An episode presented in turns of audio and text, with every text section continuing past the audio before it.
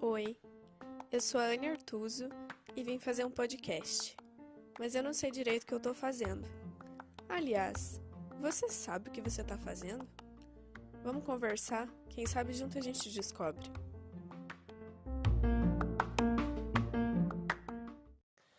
Olá pessoal, tudo bem? Hoje vou trazer um texto. Olha só, fazia tempo que eu não trazia textos novos, né? Vamos falar assim. E eu andei escrevendo, resgatando, reescrevendo, revisitando alguns textos. E hoje hum, queria um dia mais tranquilo e consegui dar uma organizada nisso, trazer para vocês alguns desses textos é, em que eu falo sobre resumindo sobre encontros e desencontros com pessoas é, que me tocaram de alguma forma, que foram importantes em algum sentido, por algum momento, seja ele curto, longo ou não. É, enfim, espero que vocês gostem. Eu acho que são quatro, cinco textos que eu, que eu gravei. E, enfim, esse em específico, para abrir essa série de textinhos nesse sentido, é, esse foi um dia que eu acabei desabafando num date. e foi muito bom, assim. Não sei se vocês já, já tiveram alguma sensação parecida, mas é, desabafar com uma, com uma pessoa que você não conhece, às vezes é tão fácil, né? É tão mais fácil do que falar para alguém que te conhece, porque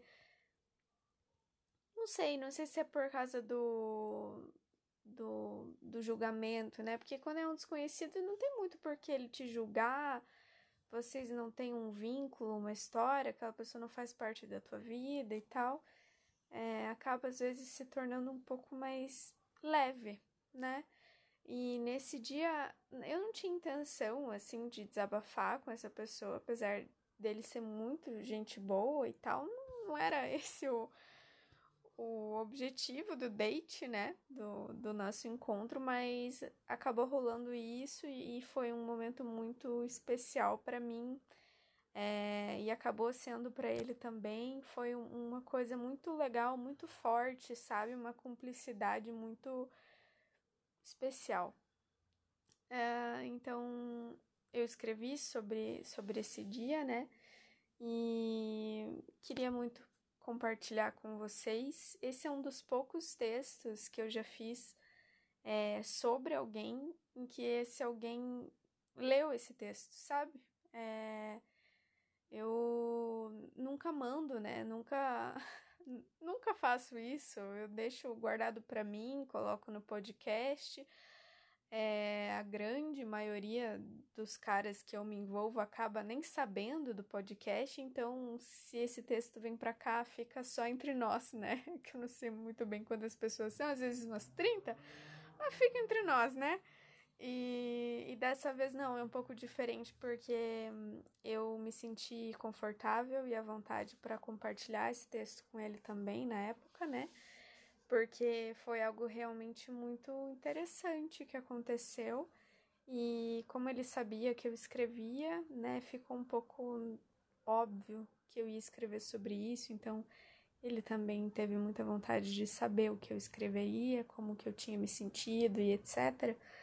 É, então, enfim, trouxe um pouco para vocês, espero que vocês gostem, apesar de ser um texto um pouco longo, né, requer um pouco de concentração aí, então talvez não seja um texto que vocês consigam ouvir enquanto fazem alguma outra coisa, sabe? É um texto um pouco mais profundo, um pouco mais reflexivo até do que o normal, se já não era o bastante, né? Mas é um texto legal. Então eu vou deixar para vocês e a gente se vê no próximo episódio. Eu não sei mais nem como e nem por que eu comecei a falar. Quando eu me dei conta, eu estava ali, com a taça vazia na mão, totalmente vulnerável, falando sobre a minha solidão, sobre o peso que eu sinto por ser uma mulher sozinha. Não por sentir falta de um corpo para dividir a cama ou alguém com quem dividir o aluguel. Estava falando sobre como está pesado não dividir as minhas questões, as minhas dificuldades, tudo aquilo que está tão difícil lidar sozinha. Não que seja assim tão fácil não ter com quem dividir a cama e nem as contas. É que às vezes tudo que eu quero é alguém para me buscar onde eu estiver no final do dia. Alguém que me faça esquecer que eu não me acho suficiente para nada e que penteie meu cabelo depois de um banho bem longo no final do dia. Um peito para eu deitar, não pensar que eu preciso dar conta de tudo, só ficar ali para dar conta de nada.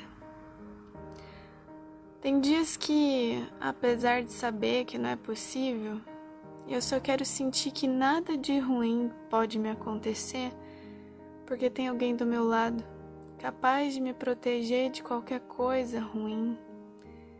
Alguém capaz de fazer tudo por mim. Não tem sido poucos os dias que eu quero deixar de ser assim tão grande. Eu só quero ser pequena para caber num abraço. Enfim, eu não tinha intenção de falar. E talvez mais do que falar, quando eu vi, eu tava ali me escancarando, mostrando que eu não quero, não quero ser autossuficiente, não quero ser independente. Eu tô cansada. As minhas lágrimas ali talvez escorressem enquanto pedissem proteção, segurança. Talvez meus olhos em silêncio procurassem ajuda para carregar tantos fardos. Até ali eu sentia que, apesar dessa tristeza me tomar conta, essa solidão doer, eu ainda conseguia dar conta. Estava conseguindo controlar.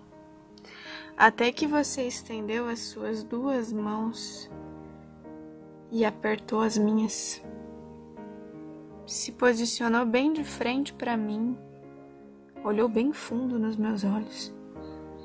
Pela primeira vez em sei lá quanto tempo, eu percebi que na minha frente tinha alguém que, além de querer me beijar, também queria me ouvir. Eu não sei quanto tempo fazia que alguém não enxugava as minhas lágrimas. Em seguida, você tirou as mãos das minhas colocou nas laterais do meu rosto, como quem queria que eu olhasse para cima, erguesse a cabeça, enxugou as minhas lágrimas e repetiu: Você não tá sozinha.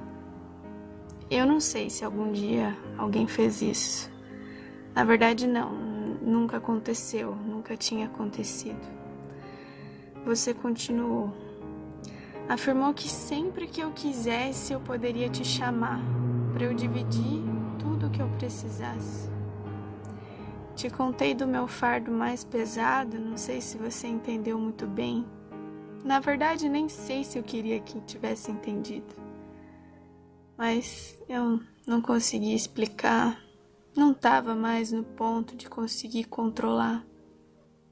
Não me contive, só deixei as lágrimas rolarem. Foi bom demais ter esse conforto, mas não sei até que ponto eu pude receber. Não sei se eu soube fazer isso. Sabe como é? A gente aprende a racionalizar tanto as coisas, aprende que para ser forte não pode mais sentir, não pode mais chorar. E eu tava ali no teu abraço, tão desconhecido e ao mesmo tempo tão acolhedor. Você continuou me acolhendo e eu continuei teimando que você só estava falando aquilo naquele momento, que era só aquela noite. E talvez tenha sido mesmo, mas ao menos por um único momento, em uma única noite, eu me permiti ser vulnerável. Aceitei que preciso sim de proteção tive alguém que quisesse me proporcionar isso, nem que fosse uma só noite. Talvez isso seja sinal de que eu mereço. Talvez seja sinal de que eu posso, que é isso que eu devo procurar. Depois que eu me acalmei, tudo voltou ao normal. Voltei a ser a Anne que se esconde, que volta para a zona de conforto. Você foi para sua vida e eu voltei para minha.